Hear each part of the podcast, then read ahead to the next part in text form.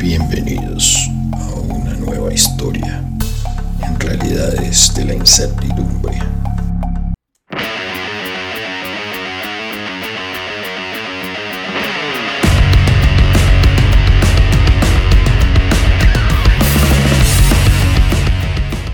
La venganza.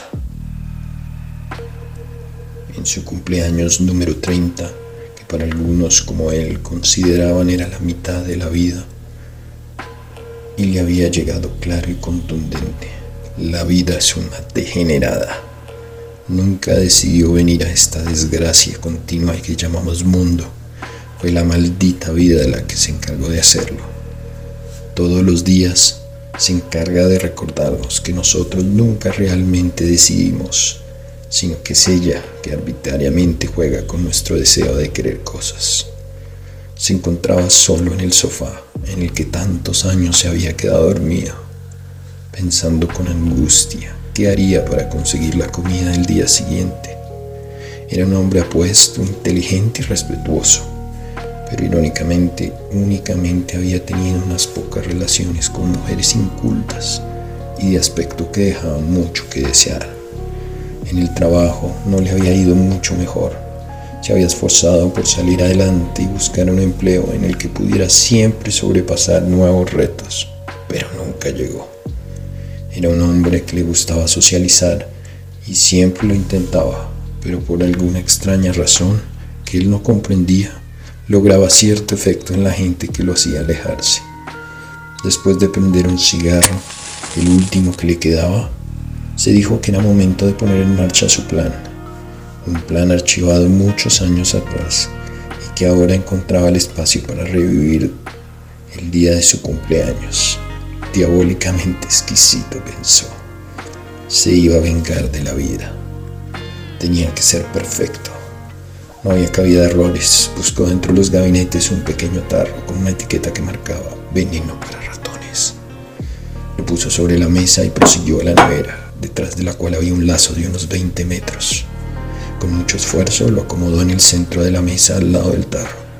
Por un momento pensó lo absurdo y retorcido que resultaba su plan, pero eso no lo detuvo a continuar con su objetivo. Desde ese día no volvió a comer ni a beber. Al cabo de una semana se precipitó con furia a la cocina. Aún no le daba hambre. Tomó el revólver que había ocultado por años detrás de la alacena. Lo fijó en el mesón apuntando al centro y le amarró un cordel al gatillo. Se subió a la mesa donde solía desayunar, tomó la mitad de la cuerda que previamente había dejado allí y la sujetó a un gancho atornillado al techo. Le dio forma circular con un nudo corredizo. Después, con el pedazo de cuerda restante, lo amarró a una de las patas de la mesa. Lo pasó a través de un tubo para finalmente dejar reposar la punta sobre la misma mesa. Con una sonrisa perversa, se encaramó a la débil mesa tomó el tarro con veneno que se encontraba en la mesa y engulló su contenido en unos cuatro segundos. Después sujetó el cordel amarrado al revólver en una mano y la cuerda amarrada a la mesa de la otra. Finalmente introdujo su rostro a través del círculo que colgaba del techo. Por fin pensaba, por fin me puedo vengar. Unos segundos antes, después, notando el efecto del veneno quemándole las entrañas, jaló el cordel. Se escuchó un disparo seco. El proyectil atravesó una de sus piernas. Con dolor extremo solo pensaba, la venganza es dulce, vida maldita, engendro diabólico. Luchaba con mantenerse en pie. Finalmente, con una sonrisa en su rostro, jaló con una fuerza que nunca antes había tenido el pedazo de cuerda que restaba en su mano. Con un chirrido infernal, la mesa aparatosamente se estrelló contra el lavadero, alejándose de sus pies.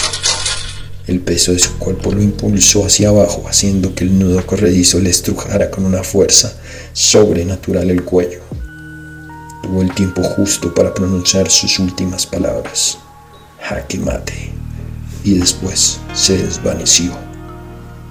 Dos días después, los vecinos alertaron a la policía por el extraño olor que salía del apartamento del señor del 501.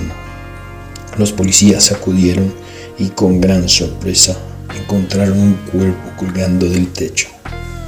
Buscaron por todos lados a la vida, pero nunca la encontraron.